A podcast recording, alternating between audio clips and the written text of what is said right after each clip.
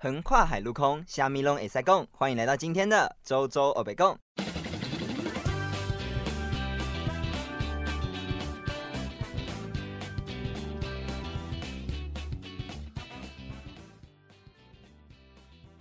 你觉得你的人生是自己主导，还是被命运决定呢？欢迎来到今天的周周欧北共。我们今天要来聊的主题是乔瑟夫·坎伯的《千面英雄》。那这个其实是我通识课的一个主题。对对，那我觉得还蛮喜欢的。我终于挑到我自己喜欢通识课。你知道，当那个周周每次在那边跟别人炫耀说他选到的通识课是《千面英雄》的时候，我就有多气愤。我才没有炫耀好我吗？超级无敌想要上那 那堂课的，你知道吗？因为因为大家都知道，大学在选课之前，大家都会上迪卡聊一下。嗯，然后他就懒人包里面就有说《千面英雄》是一个必须要选的课程，我就觉得哦天哪，那就选一下吧。因为我上一次的真的太雷了，我上一次的通识课我不说是什么，但是我写了七千多个字的报告在期末考。人家的通识课期末在干嘛？看影片写心得，然后五百个字结束，我打七千个字，然后我还要照照片，还要做表格。哦天哪！你那个不是主打说什么可以疗愈你的身心灵的课吗？嗯嗯，没有，他在疗愈我的手好吗？就这样，哒哒哒哒哒哒哒哒哒哒哒哒，有够累，缠绕话千万嗯，缠绕话有点明显。哦，对反正好啦，其实是有一些课程是可以对疗愈身心灵，但是他的作业真的是没有办法疗愈我的身心灵。好啦，惨无人性了。，对，好，嗯那我们今天其实要聊的是呃《千面英雄》这本书。那其实这本书，呃，我觉得写的还蛮不错，虽然我还没有看完，不过可以来好好跟大家分享一下我到底看了些什么，然后来考一考一千。就是这是一个比较我自己觉得蛮哲学，但又可以好好思考一下人生是什么。嗯然后还有，嗯、其实很多有趣的东西，包括人的形成，然后人的勇气这方面。因为我们之前有开过，嗯、那个叫什么投票吗？嗯，我们之前开过投票，有说，呃、大家想要听什么？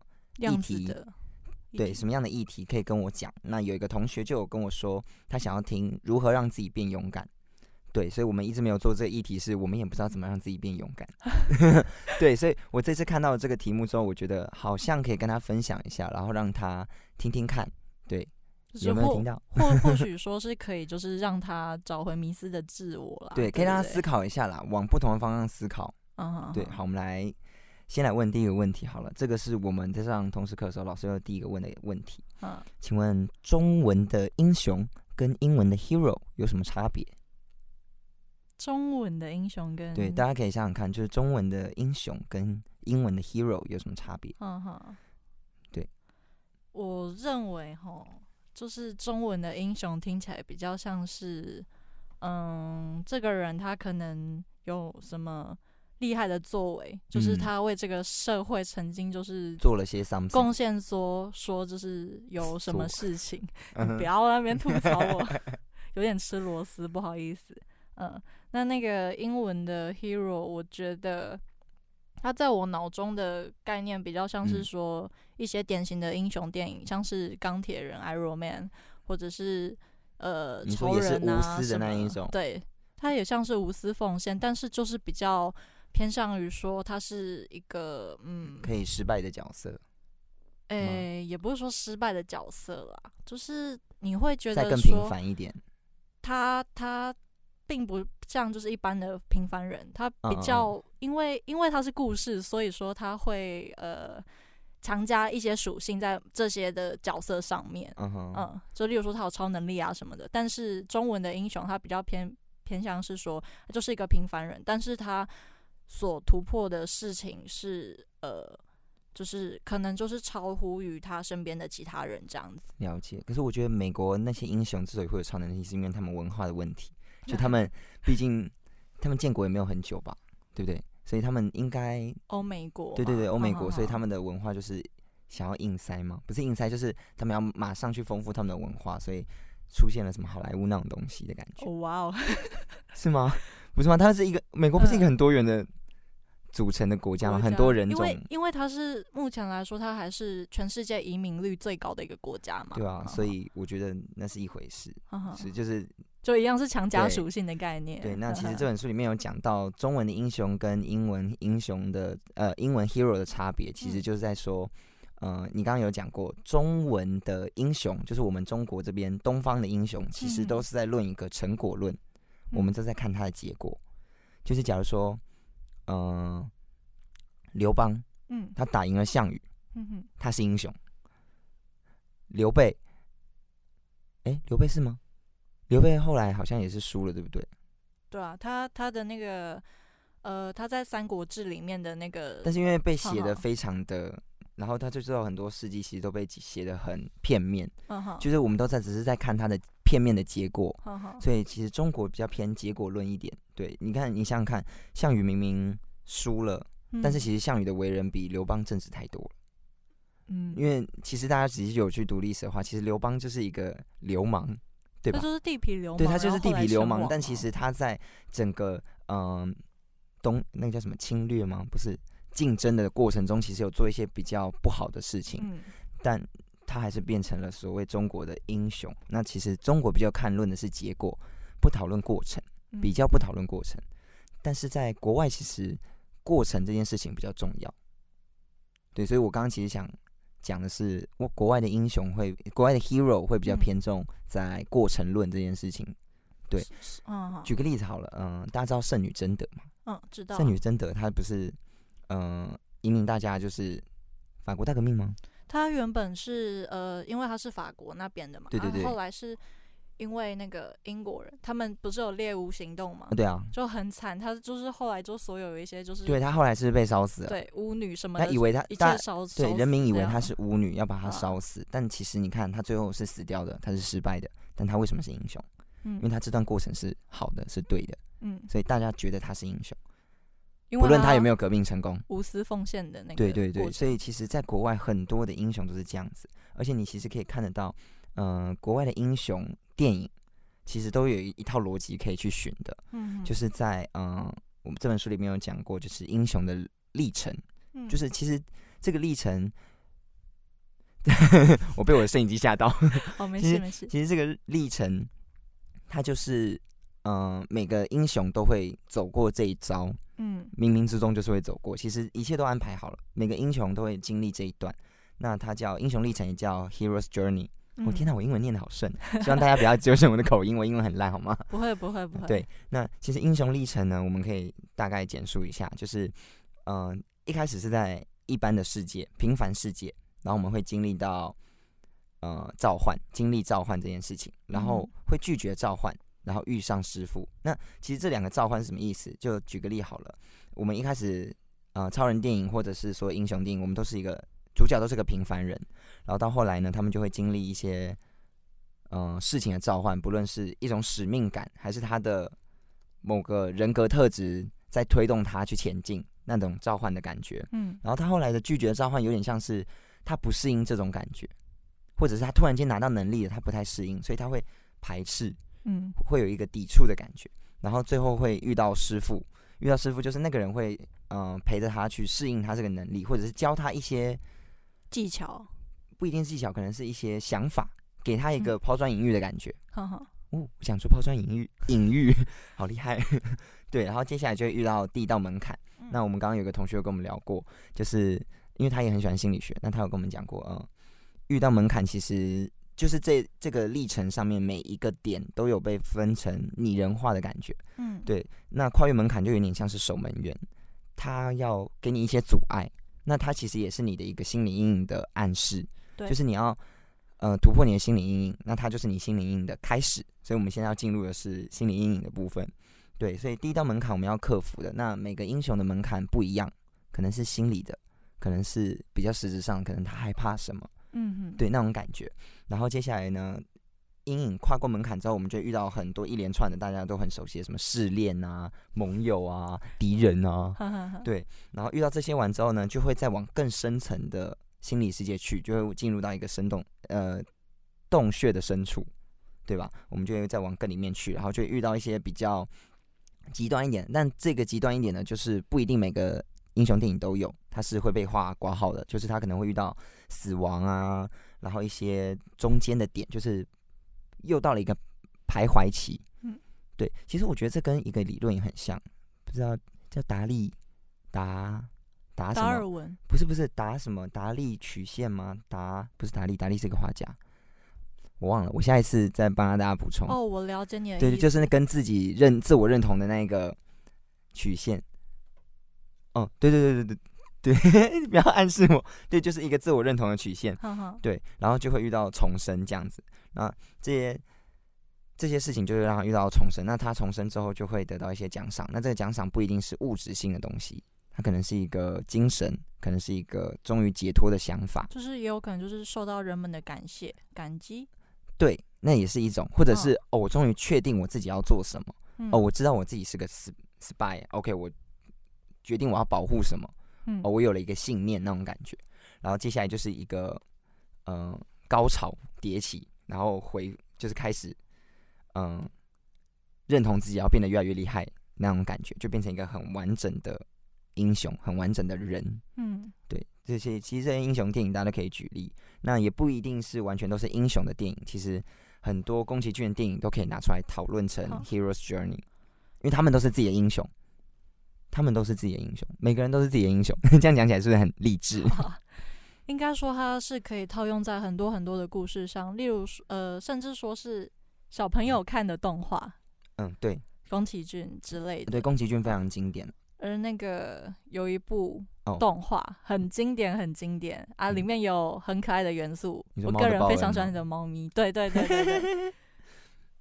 就像猫的报恩呢、因为因为我自己本身并没有修这门课，所以说我是、呃比较没有办法说去阐述他的理论。对，但是我借由那个公式去，就是认识一部电影或者是呃一部动画的话，我可以就是更深刻的去了解说里面的角色、嗯，他所走过的那些路。其实都是套得上去，嗯，就像《猫的报恩》的那个主角，女嗯，主角小春小春，对对，小春，小春超漂亮，谢谢没有还好我子 哎、你讲的很像小春，呃，眼镜拔掉可能就像了。嗯 对，嗯，小春她一刚开始只是一个平凡的女高中生嘛，嗯哼，对，而她后来就是无意间刚好呃遇到一只猫咪一只咪猫咪就是猫咪国的王子，所以她就是历经召唤。那那个猫咪国王子就是召唤了他。其实这个召唤也不一定是王子，就是他自己的那个善良的心驱使他去保护那只猫。所以我觉嗯得这个召唤应该就是那个善良的心，嗯他的那个善意的举动召唤了他。对，然后后来不是那只猫咪有邀请他去猫咪国吗？就猫咪的王国，对，，猫咪的世界，他就很排斥，拼命的想逃，嗯哼，对不对？所以这就是拒绝召唤。嗯，对，然后就会遇上师傅，遇上师傅就是男爵吧，猫男爵。对，那个就是公爵很帅的那一只对猫咪，我觉得他根本就是爱上他，男爵就是那么帅，哈哈，破 不是啊？哎哎哎哎，加油！加油，建设就是看到摄像就直接嗯，好了，跟你去。而嗯，而在这个部分哦，就是那个小春他当初他其实是很排斥的嘛，嗯但是当他遇到那个猫公爵的时候，很嗯像是在他哦，就是那个猫公爵邀请那个小春去跳舞的时候呢，小春他他原本是人类的形态嘛，但是他突然间有一丝，突然间脑袋就是闪过一丝的念头，说，哎、其实变成猫也不错。对，然后他就突然间长出了鼻子，对，他就开始慢慢的就是一系列的跑出一些猫的形态，例如说又长出了猫咪的胡须，对而在这个过程中呢，他可能就是开始迷失自我，他已经、觉得妥协了。对他已经从人类，然后开始觉得说。他自己假如说变成猫咪的话，那其实也是还蛮好的，就是嗯他并不需要说回去他原本的世界里面。对，哈哈，然后到后来是呃男爵点醒他，还还甚至胖猫，我记得那只胖猫好像也有说一些很很关键的话，但我忘记了。那只胖猫就被困在果冻里，我跟你讲，我从小就觉得被困在果冻那一幕真的印象深刻。很爽哎、对啊，我也是，但是有点恶，因为那果冻是绿的。我那时候想，对，是绿的吧？我记得是绿的啊、还是紫色？反正就是你知道，紫色跟绿色就是很不舒服的颜色。你知道，就是你知道，动画反派都是用紫色跟绿色，然后他被哦困在那里面，然后又是那个半尸体的状况，呃，我就觉得干超恶。你是说有一点像是鸭仔蛋的概念吗？嗯，就是停尸间吗，福马林。关在里面，哦，超恶。对，反正就是对，然后后来他就有被点醒说要，嗯、还是要热衷于人类。那我觉得这就是有点像是，呃，历经这些心理转折之后的一个重生的感觉，就是嗯他回来了，然后他终于拿到了他的奖励，奖励就是他确定自己要是人类，但是他也也认同旁边这些猫咪，对吧？对啊，嗯就是男爵他们，对，所以他也认同那些猫咪，猫咪，对，所以这样子，然后一直到爬那个高塔的时候，就是呃，他要回去他原本的世界，就是一个归途。那其实动画又把它弄得比较更电影高潮一点，那那边也是一个高潮的点，对，然后最后就回到他的世界，嗯所以我们就回到平凡的日子。所以你看，其实宫崎骏这电影，其实他不是宫崎骏了，哎、他不是宫崎骏吗？不是不是宫崎骏的。他不是宫崎骏的，我对不起你，宫崎骏大哥。但是他一样是吉普力动，吉普力动画的，对对对哦，画风很好，都很像。对啊，都一样好看。对，好，对不起，我跟社会大众道歉，我不知道。对，但是其实宫崎骏跟吉卜力，反正吉卜力那一系列的东西，其实也可以套在英雄电影的这个嗯里面。其实很多什么波妞啊，波妞也是自我认同，嗯哼，艾丽缇也是。大家有看过艾丽缇吗？有，街舞少女，哦，我很好喜欢那部戏，可是好少人看哦。因为诶我我嗯跟很多人讲说《街舞少女艾丽缇》，大家说哈那是什么？怎么可以不知道啦？因为那个时候很像是他的前一部是波妞吗？还是好像是波妞，就是很很红。对他，他就是已经到了一个就是宫崎骏的巅峰巅峰，但是他过了之后就像是后来的风起，大家也就是比较没有印象。可是因为风起真的比较嗯，平，哈哈，可是艾丽缇，我觉得它是一个更多内心戏的东西。嗯我的我跟你讲，我最近真的是看了太多，就是被老师推荐去看影片，真的觉得内心戏很重要。我觉得我们可以哪一天来特别抓那一部戏出来讲，就是经典之作，至嗯嗯对经典之作，张国荣就是有演的那个霸王别姬，对《霸王别姬 好好看。你知道，以那个年代来讲，我觉得那个美术、那个配乐、那个所有的所有，包括童星，天哪，撸！反正就是很细腻啦。真的，你知道，你看到所有你，哦，我都要哽咽了，你知道吗？真的很感动，就是他剧情里面很多角色他是没有台词，但他就是用眼神跟他的肢体语言去展露出了他的焦虑、他的思想、他的所有，你就觉得哇，为什么之前的演员这么厉害，现在就还是很厉害？不想得罪人，还是很厉害，对。好，那我们再回到英雄旅程这件事情。那英雄旅程其实，嗯、说实在，它就是一个嗯个体化的过程，嗯就是每个人在成长的过程中，其实我刚刚有前面有讲过，就是说我们都是自己的英雄。是。对，那这也是一个个体化的，就是成为英雄，就是成为一个个体的过程。嗯那我们当我们真的认定自己为一个个体，真真切切感受到自己是独立思想的时候，就是有自由意志这件事情产生的时候，其实我们的个体化才会完成。其实人一辈子都在个体化了，嗯，从小到大吧，对，就是你一直到老，你都还是在完成你肉体化的一个过程。因为嗯，其实大家，你觉得你现在是一个个体吗？就是正在听节目的你，你觉得你现在是个个体吗？你可以问问看自己。其实嗯嗯，你有在思考这件事，代表你已经比别人先走了一步，嗯因为总比你总比你那边，嗯，我今天要上课，明天要上课，后天要上课，后天大睡，大后天要睡到饱，这样就是每天庸庸碌碌。你要想想看你要什么，然后你自己到底是什么？嗯，对，我觉得就是如果人真的要认识到真正的自我的话，我觉得那个已经是一个超我的境界对。超我的境界了可。是我觉得人总有一天会到超我，哎，因为就是当你到一个老年的时候，你已经追求完你所有，就像之前哦，推荐大家看一部片，推荐大家看一部片 又有新的，Netflix 片单了，对 Netflix 的片就叫《The Good Plans》，对吧？Good Plans，呃，良善之地。嗯对，他其实有在讲一个部分，就是当我们，呃，他后面有在讲一个部分，就是当我们人到了天堂，就是一个很完美的地方的时候，嗯我想做什么都可以，我想尝试什么都可以，我能做任何我想做的事，我只要想到就可以。那那时候人的智商在降低，因为你什么事情都不用自主思考，你可以透过这个美好的世界来帮你完成这些事情的时候，你到最后就会变成很空虚，嗯就是这个世界已经太完美。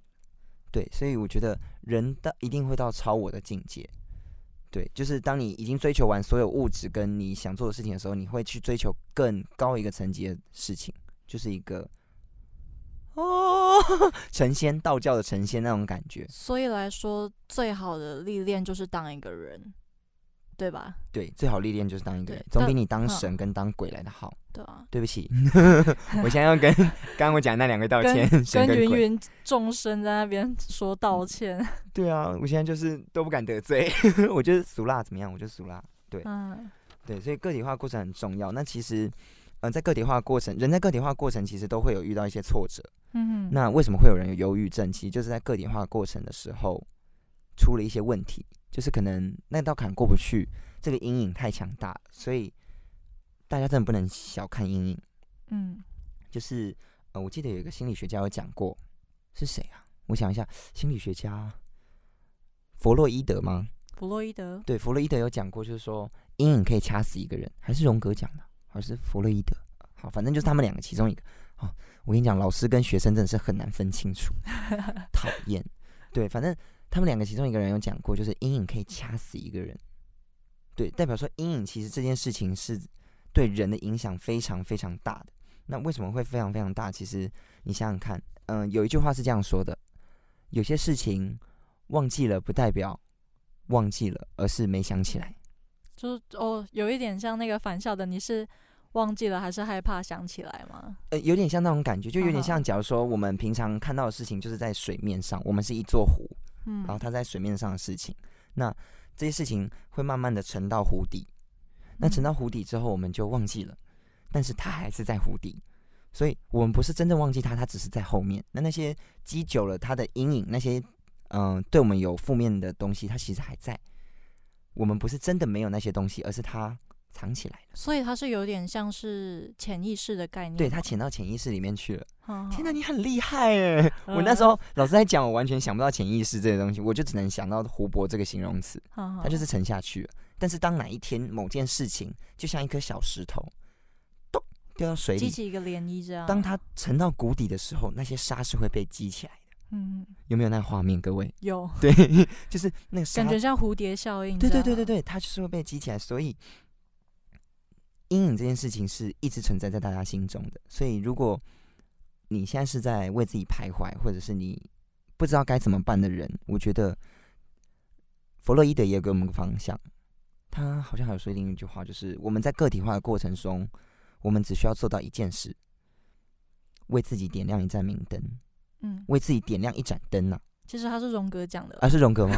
哦，我道歉。哦哟，我就分不清楚他们两个，他们两个真的太像了，你知道吗？对，很烦呢、是然后，反正就是要为自己点亮一盏明灯啊。嗯就是当你在失落的时候，其实不管任何时候，就是当你失去方向，其实你只要相信自己，人什么都可以做得到，我们可以，我们一定可以。对，你看。之前的人完全想不到我们可以飞在天空中，不对，不想想不到我们可以潜到海底，不知道地球是圆形，想想不到说我们可以踏上月球。对对对啊，还不知道是不是踏上月球了，搞不好就是美国拍个照片这样子。哎，哎哎反正就是，其实很多事情人都一直在超越，就像是，其实我们也超越了很多病毒，好，对吧？对很多年前有天花、有黑死病、有什么什么，那时候也是大流行。嗯所以，嗯，刚刚有提到失落的时候，嗯，要为自己点亮一盏明灯嘛。那其实嗯还有一个学者也有讲到，我忘记叫康什么，康康康纳。康德，康德 对康德对康德，他其实有讲过一句话，是在呃康德是十八十九世纪的人，我忘记了，反正就是那中古世纪的人。那那时候其实社会非常乱，一直在战争，然后又有经济的问题。是他他讲讲了一句话，好像带动了整个那时候的年轻人的想法。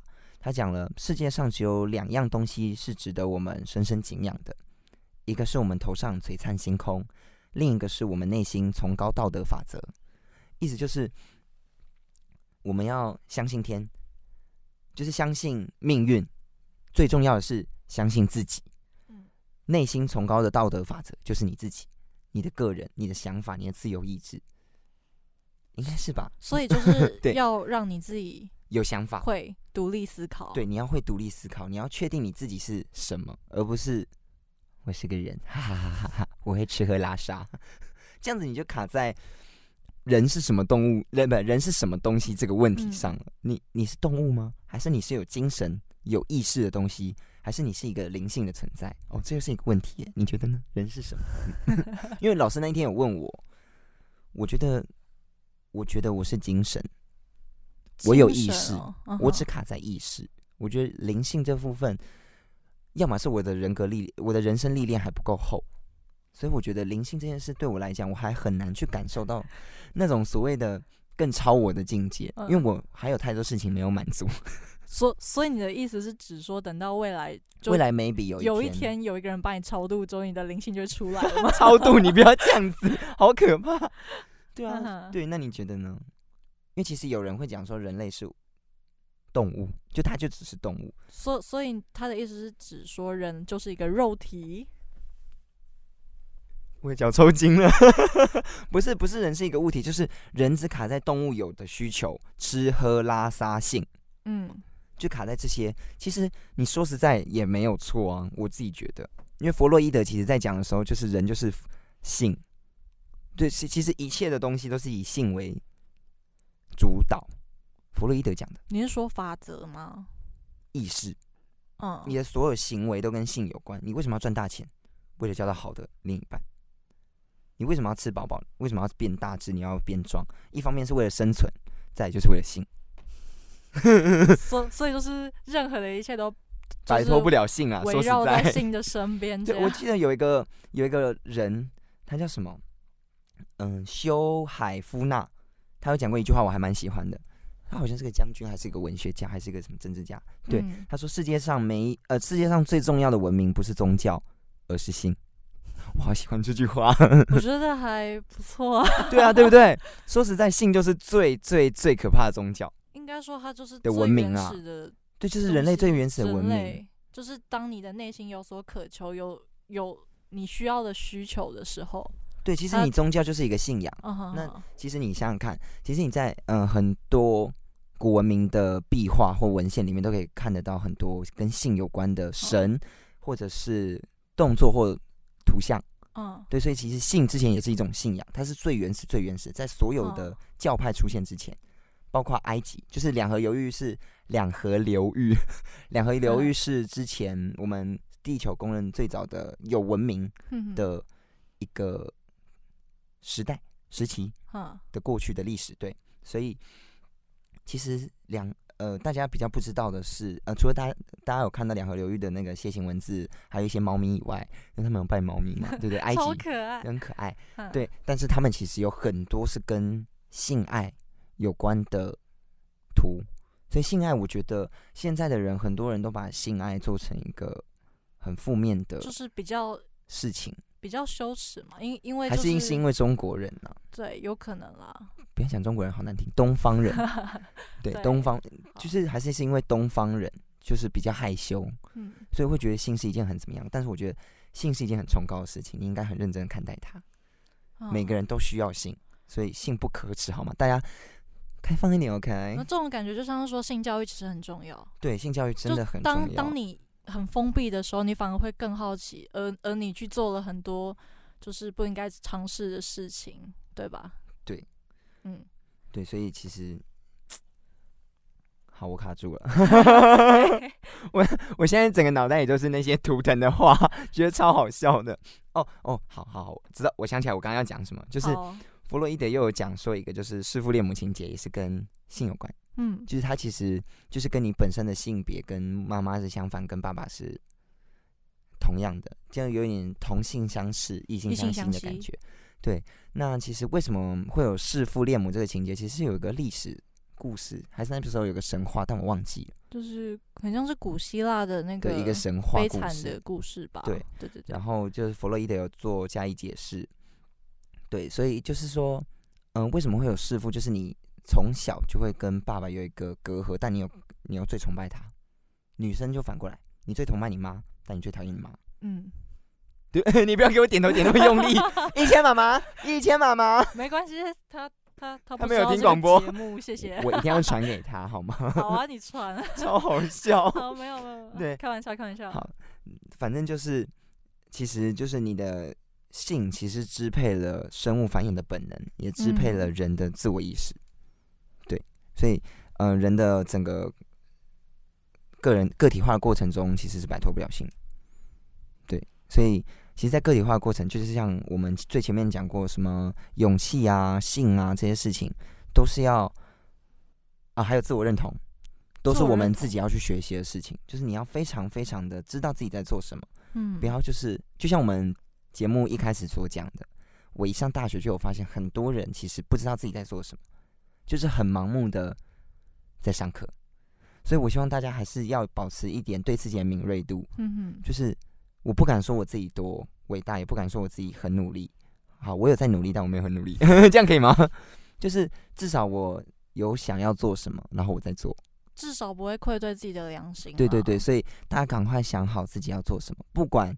你做的选择是什么？你只要有想，你都在进步。天哪，好励志哦！我以后可以去卖鸡汤哎，心灵鸡汤，心灵鸡汤，周周每日一汤。好，好，反正不管怎么样，就是，嗯，当你在任何迷失自我的时候，都要给自己一道光。